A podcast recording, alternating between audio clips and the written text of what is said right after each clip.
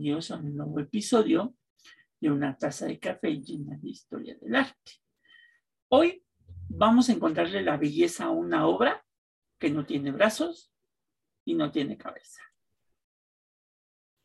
Bueno, es que la belleza puede encontrarse en todos lados, ¿qué no? Hoy sí. Hoy vamos a hablar de una belleza que nos hará entender el arte helenístico y la belleza también, de acuerdo a un filósofo de nombre Platón. Es una de las esculturas con una antigüedad china de 2000 años. No, pues sí tiene rato en el mundo. Y tú que, tú que has viajado por el mundo y te has cultivado, como una escultura que no tiene cabeza, no tiene brazos y aún así más de 40 mil personas la admiran cada día en el Museo del Louvre en París, después de la Mona Lisa de Da Vinci, es la obra más visitada.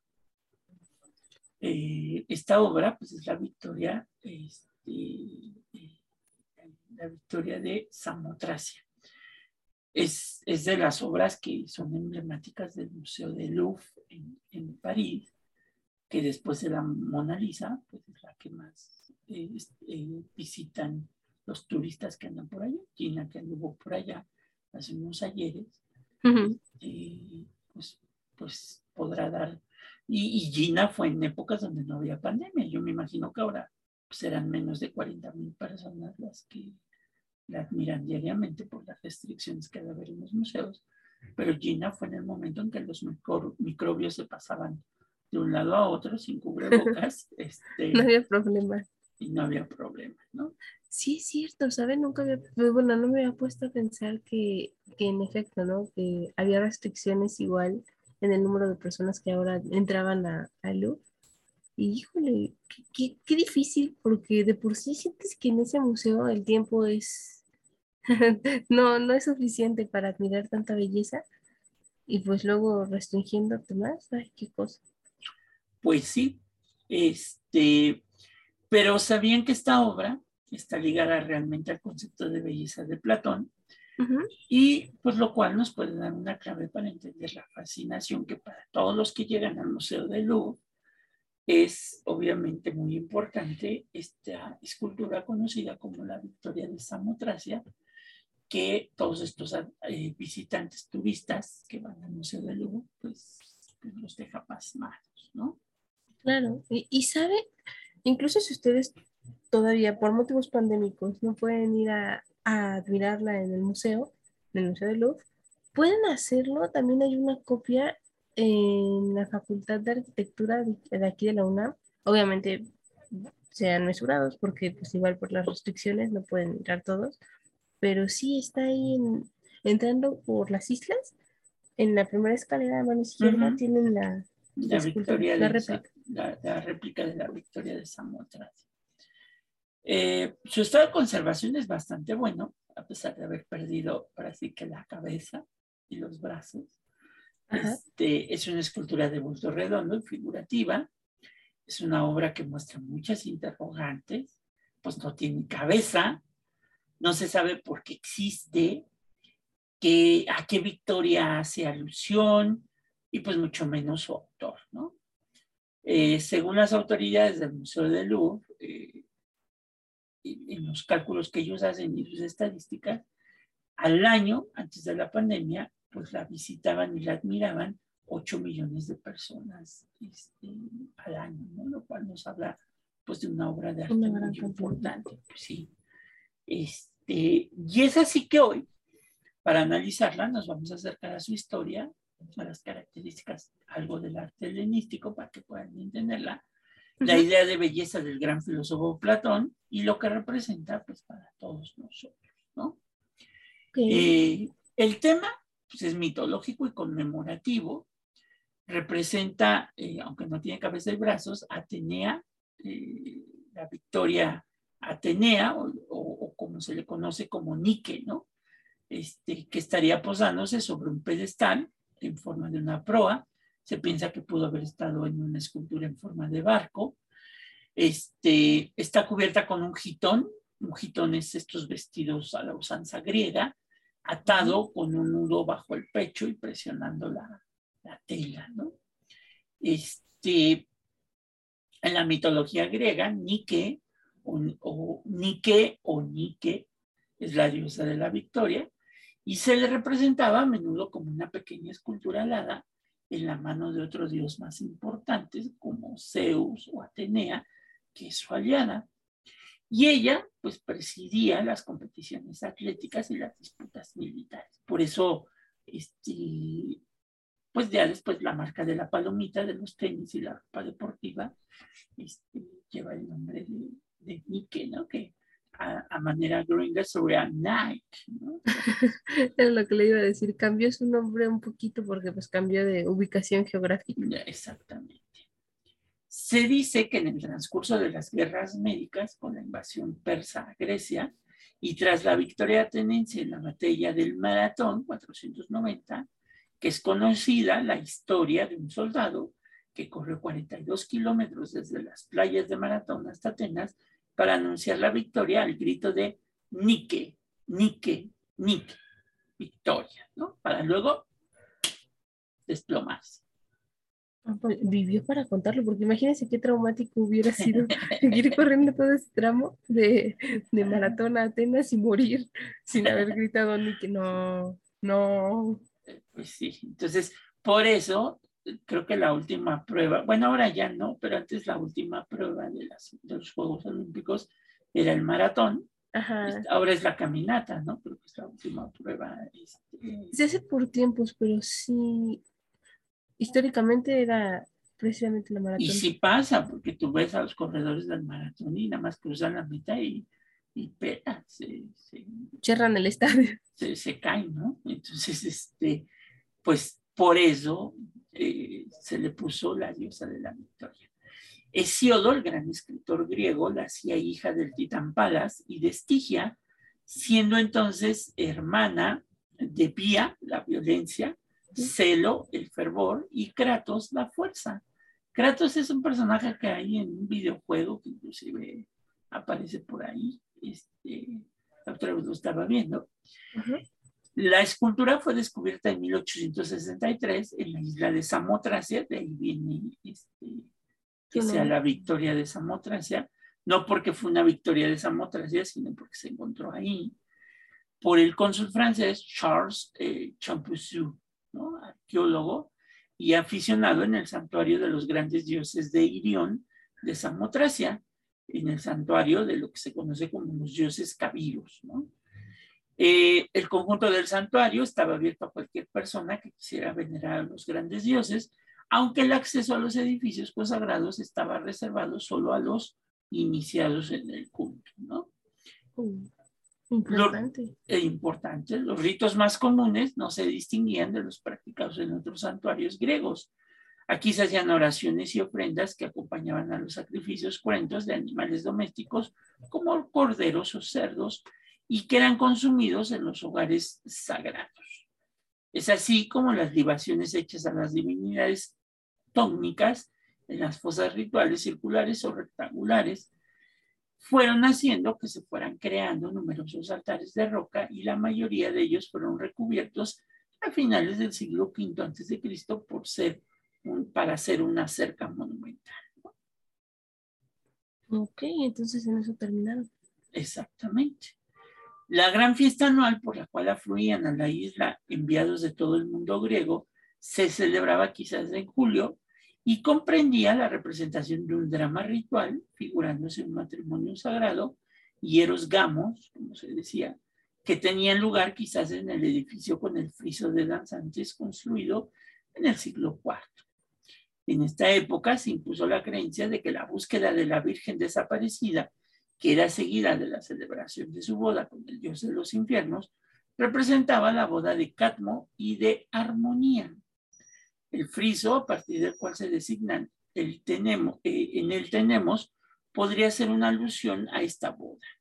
Hacia, el, dos, hacia el 200 antes de Cristo hay una competición dionísica en donde se añadió al festival y gracias a la construcción de un teatro frente al gran altar, es así que los mitos locales están representados ahí.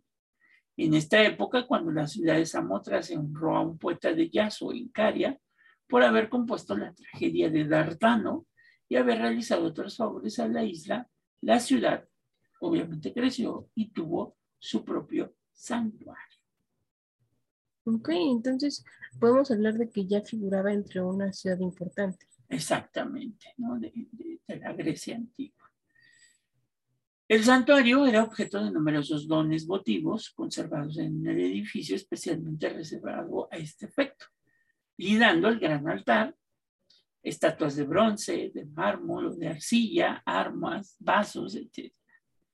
En razón de la situación de Samotrace sobre las rutas marítimas frecuentadas, el culto de los cabiros era particularmente muy popular y de numerosas ofrendas votivas a menudo muy modestas. Estas le eran destinadas y en las excavaciones han sacado a la luz conchas de anzuelos ofrecidos por marineros y pescadores que agradecían a las divinidades el haberles salvado de los peligros del mar. Y digamos que la victoria de Samotracia pudiera ser como en las iglesias católicas, pues, como un milagrito de alguien que, que, a lo mejor le salvó la vida, ¿no? Es probable, puede ser una buena este, hipótesis de su origen, ¿no? Pues sí. Pero hablamos mucho de un periodo que se conoce como el periodo helenístico. ¿Por qué se le va a llamar así? Es porque comienza tras la muerte del gran Alejandro Magno en el 323 a.C y su imperio se va a dividir en diferentes reinos cuyos monarcas o grandes personajes se convierten en los primeros mecenas del arte. Construyen palacios, bibliotecas, faros o financian obras escultóricas. El hombre ya deja de tener importancia en la política, pues lo que tiene que hacer es obedecer. El arte adquiere nuevos valores, ya no se trata de conseguir un modelo moral, orden y equilibrio, sino conmover y para ello nada mejor que el movimiento y la fuerte expresividad. Dolor, tragedia, alegría, enojo, etcétera, etcétera, etcétera. Ok, entonces cambiamos a una visión artística en donde ya se busca más bien otro tipo de belleza en el arte. Exactamente. Es así que surgen varias escuelas como la de Atenas, Alejandría, Rodas, Pérgamo, y la escultura helenística une lo griego, sobre todo en cuanto a perfección anatómica, y la técnica con nuevos valores procedentes de Oriente, como la tendencia al patetismo o a lo trivial.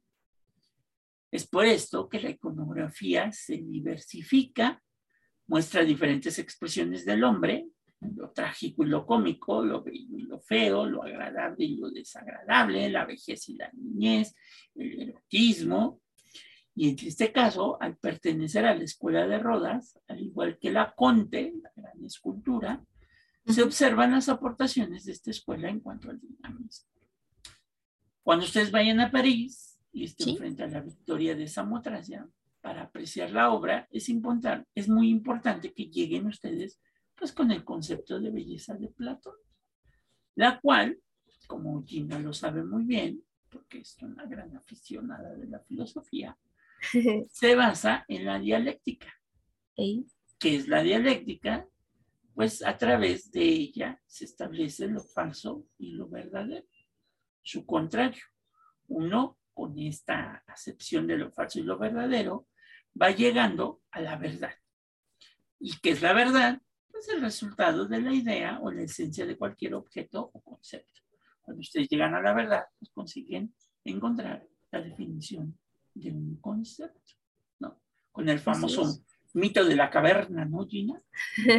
Justamente iba para allá, el mito de la caverna que, que bueno, pareciera que es muy difícil de entender, pero en realidad no, ¿eh? O sea, literalmente creo que es la forma más sencilla de explicar lo que pasa siempre en el mundo, ¿no? Si ustedes conocen el mito, pues entienden que, que pasen todos, la, todos los tiempos y seguirá pasando hasta el fin del, ¿Por, mundo. ¿Por qué se le llama el mito de la caverna china? Ah, porque literalmente lo explica, o sea, es su nombre, es en la caverna, entonces tiene una fogatita. Eh, él está solo en su caverna y de repente él ve formas extrañas que se, que se hacen, ¿no? Una sombra. pero lo que él no sabía es que estaba viendo su forma reflejada en la sombra a través de, del fuego que estaba en la caverna. Y él tenía miedo a esa sombra sin saber que era él. Es por eso que se va haciendo interpretaciones el mismo de lo que está, de las formas que está viendo. Exacto. Y, esto nos lleva este, a entender que el mundo es sensible. Y es por eso como seres humanos que solamente vemos la apariencia de las cosas pues a través de nuestros sentidos. Es, es, por eso que con la dialéctica unos se mueven hacia lo ideal, un objeto es un objeto, y en nuestra cabeza a través de nuestras ideas podemos tener una forma ideal de ese objeto. O sea, Gina puede tener una idea de lo que es belleza, que para mí, pues no puede ser belleza, ¿verdad? Yo puedo decir, ay, no. Ay, ¿cómo crees? como, no, bueno, sí, exactamente. No, o sea, sí, porque es que la belleza es uno de esos conceptos, ¿no? Podemos encontrar distintos tipos de belleza. Mm, vamos hasta por edad, por lugar de nacimiento, incluso particularidades propias de la persona que está viendo si es bello o no. Sí, y esto nos lleva a algo que Platón también planteó, que fue entender el proceso que nos lleva a la dialéctica del amor. Oh. Esta forma de pensar de manera anhelosa, porque el amor es anhelar, tú anhelas algo, anhelas a la persona que te quiera, que te cuide, te respete, te diga, te haga piojito y todo lo demás. Qué romántico. Y esa aspiración te va a llevar a lo bello, ¿no? Justamente. Es por eso que dicen que, eh, bueno, no dicen nada. Te va a llevar a lo bello. Ya, ya, dígalo. Y es donde tú vas a encontrar la belleza del alma y la belleza del corazón. O sea, que aquí lo importante no es lo que estás viendo afuera, sino, sino el objetivo principal de esa aspiración es encontrar la belleza del alma y la belleza del corazón, lo que sienten por ti. ¿no? Es, lo más difícil. Esa pureza sensible, ese ideal libre de apreciación subjetiva de tus sentidos. Es, es cuando la belleza trasciende lo empírico a lo práctico, ¿verdad? ¿Qué decir? Es que es difícil, es difícil. O sea, podemos hablarlo, pero encontrarlo, híjole. No, todos son tan afortunados, ¿no? O sea, hay gente que lo tiene ahí en la punta de su nariz y no lo ve. Y hay gente que de plano tarda una vida en encontrar. Pues sí. Es por eso que la función de la obra, en este caso, en el arte griego, se caracteriza por la capacidad de observar la realidad y de esa realidad llevarlo a un ideal. Ok. Lo que me gusta, o sea, yo puedo, ya, por ejemplo, a Gina puede decir, a mí no me gusta la Mona Lisa porque no se me hace bella, pero yo le puedo decir, claro que sí, Gina, porque ese, ese impacto, como que quiere sonreír, como que quiere cerrar el ojito y todo lo demás, me mueve los sentimientos, me pone chinito, me hace vibrar, y Gina va a decir, no, guacala. Ah". es lo mismo con todos, sí, exacto. O sea, sería muy aburrido si todos viéramos la misma, la belleza en las mismas Y en el caso, por ejemplo, de la victoria de Samocracia, las telas que presentan en el cuerpo eh, eh, se presentan, cómo se mueven, cómo se pegan por la humedad al vientre, porque estamos en una isla. Entonces, eh, podemos imaginar el artista observando a estas señoras que van caminando por la arena del mar, portando estas telas ligeras y caminando cerca del mar y recibiendo al viento y al rocío del agua, que dará como resultado la creación del efecto con gran belleza. O sea, vas de lo empírico a lo ideal.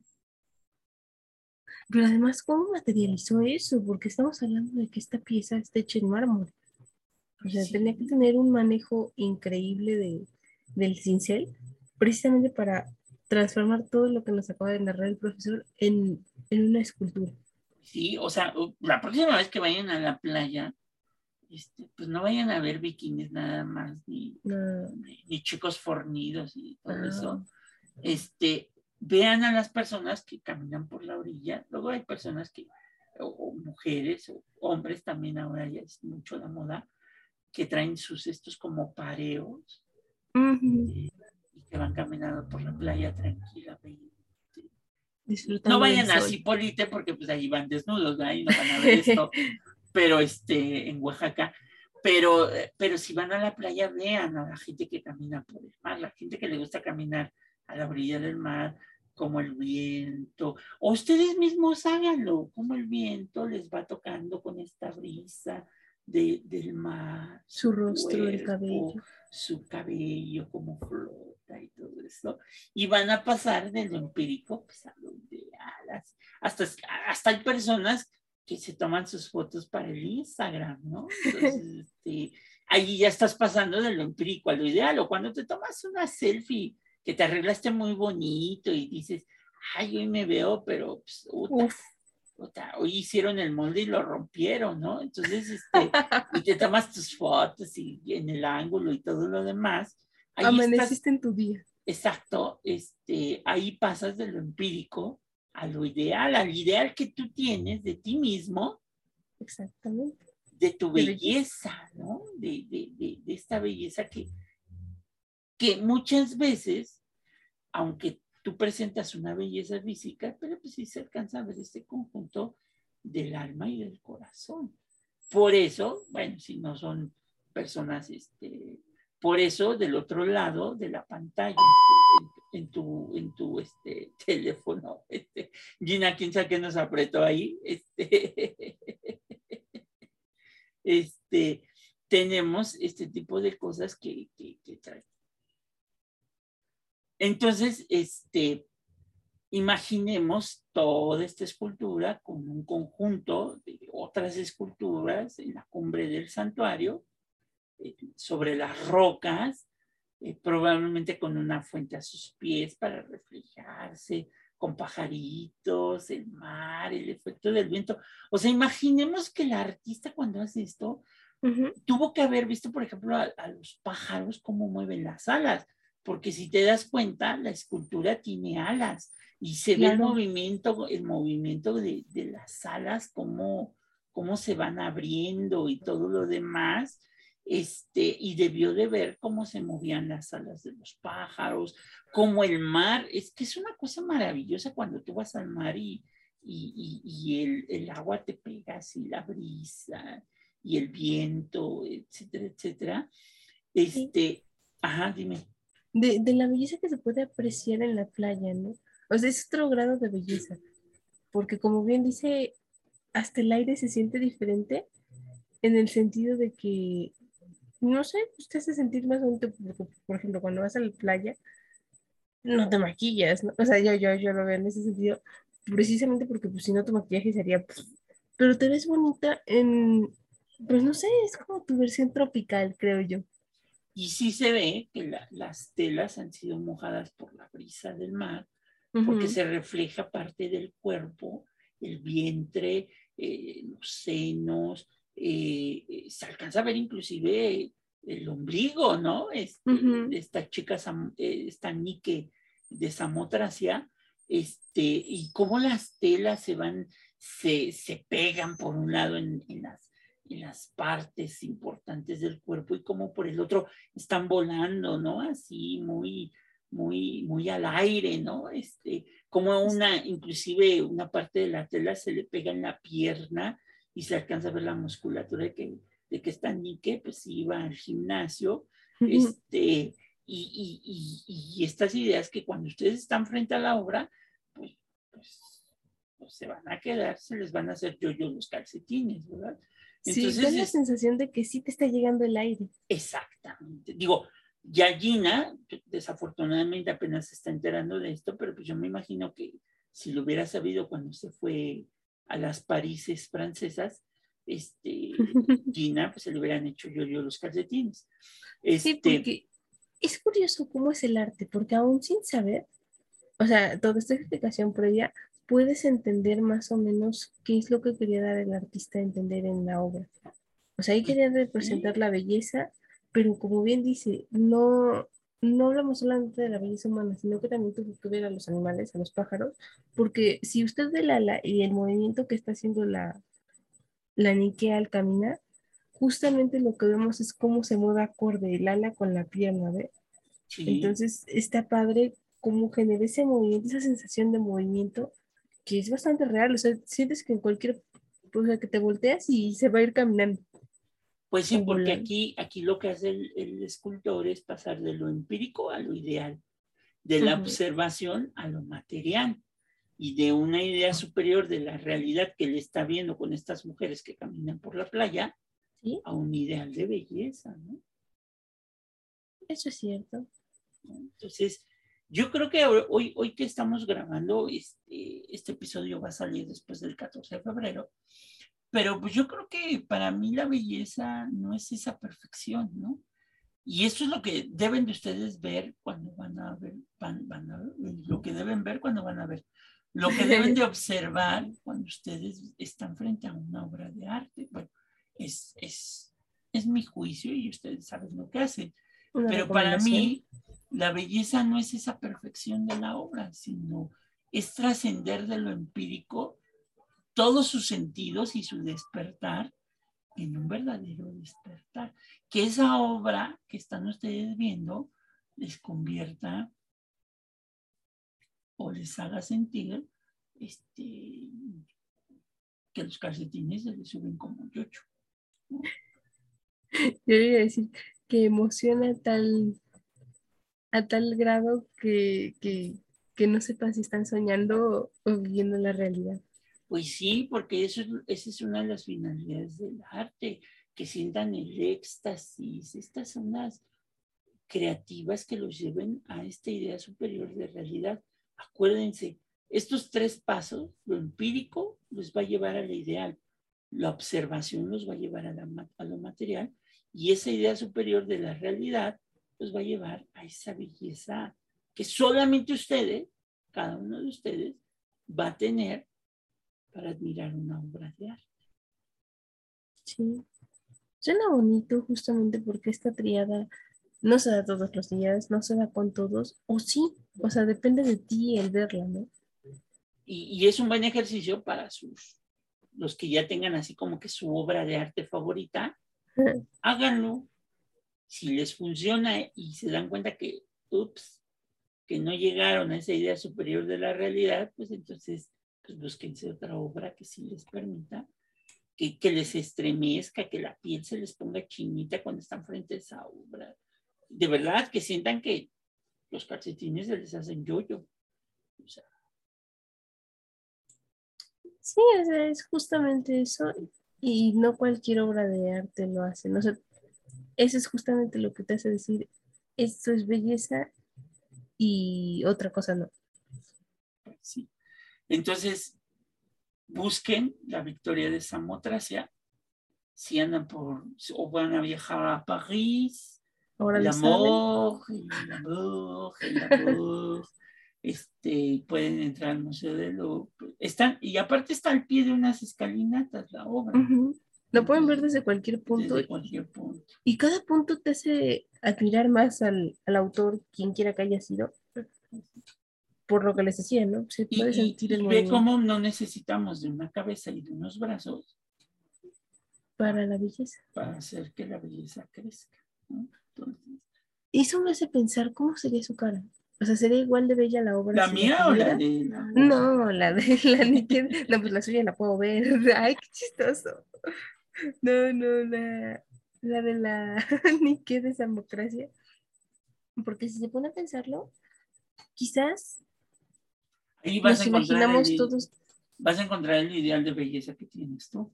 Exactamente, ajá. Todos tenemos una distinta cara que tiene, que tiene esta Nike y si tuviera su cara, o sea, su cabeza pegada al cuerpo, a lo mejor no sería tan bella para uno. Es como lo dijo, como lo dijo este actor que salió en la película de, este, ¿cómo se llama esta película? Me sale Brad Pitt, de Troya. Oh, Hace poco entrevistaron al, que hizo el personaje de Agamenón, no, no sé cómo se llama, pero él, él, decía, decía, no necesito ser yo soy heterosexual, pero este, yo estoy enamorado de la belleza de Brad Pitt, sobre todo de sus ojos. Sí. sí, o sea, de verdad no se espanten. Si, si hombres admiramos la belleza de otro hombre, pues no es porque tengamos gustos afines y si los tienes, pues es muy tu problema. Pero, pero, pero si tú ves a alguien y dices, ay, qué guapo hombre, pues, pues no está malo. O las mujeres decir, ay, qué guapa mujer. Este, porque eso, normalmente ese tipo de comentarios se dan sobre todo en las mujeres. Sí.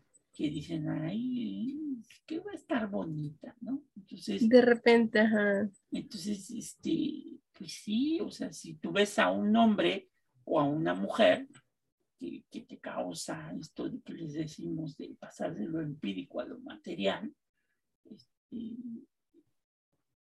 pues, ahora sí que deja que, el cuerpo sea libre y los sentidos sean libres y, y, pues a lo mejor por ahí encuentras tu ideal de belleza, digo, no necesariamente tiene que ser un cuerpo bonito, mundiado o fitness o estas cosas. Con tal de que te haga sentir y encuentres el espíritu de lo bello del alma y del corazón y esa pureza, pues, pues ya estás haciendo dialéctica del amor, ¿no? Ah, qué bonito sonó eso, pero sí, o sea, justamente es esa parte de que no, no hay que estereotipar la belleza, sino que es encontrarla a través de nuestros ojos déjate, déjate llevar, déjate llevar. Ah, déjate llevar y a lo mejor ahí encuentras lo que estabas buscando. Lo que estabas buscando. Ojo con eso. Mm, no, está, bien. Ahora sí que cada quien sabe. O a lo mejor ni siquiera sabes qué estás buscando y a eso. Ándale, ándale. Te das cuenta, ¿no? te das cuenta que, que la belleza eres tú y dices, estoy enamorado de mí mismo, ¿no? Tengo una amiga que desde, que, nos conocemos, yo, yo nunca había reparado cuántas veces me veo en el espejo hasta que ella me lo dijo. O sea, me, acuerdo que me decía, ya Narciso. Y yo, ay, me dice, sí, es que parece que estás enamorada de ti misma. Y yo, es que a poco no, ¿cómo no? Pero es eso, o sea, ella me, me hizo ver que incluso te puedes enamorar de ti mismo. Y háganlo, es un súper ejercicio para, para darte cuenta de lo importante y valioso que eres. Verte al espejo, porque ahí fue cuando me di cuenta cuántas personas no se ven al espejo. O solamente se ven como una vez al día. Y ya no, no, ustedes también pueden encontrar la belleza al observarse ustedes mismos. Entonces, ejerciten esto y verán que, van a encontrar más belleza de la que ustedes creían que había en este mundo. Pues sí, como les digo, si la única belleza la encuentran nada más ustedes, en ustedes mismos, pues quiéranse, ámense, díganse. Mantengan esa belleza. Mantengan esa belleza, ¿no? En fin de cuentas. Hay gente que dice, es que cómo puede ser que estés enamorado de ese adefesio, ¿no? Este, o, esos chistes este, malos ya ahora, este, racistas que decían, este, búscate algo para mejorar la raza, ¿no? Ah, claro, esa era una práctica usual bárbara. ¿eh? En las mamás, ¿no? Hay que mejorar, hay que mejorar la raza, ¿no? Sí, sí, fue una, una frase discriminatoria que, que, pasó de generación en generación. Pues sí, Ustedes terminen con ella pues sí terminen con ella y pues ámense, amen, admiren, quiéranse, quiéranse, como dicen en mi pueblo. Este, y pues hasta aquí los dejamos con la victoria de Samotracia y nos vemos en el próximo episodio de una taza de café llena de historia del arte. Bye bye.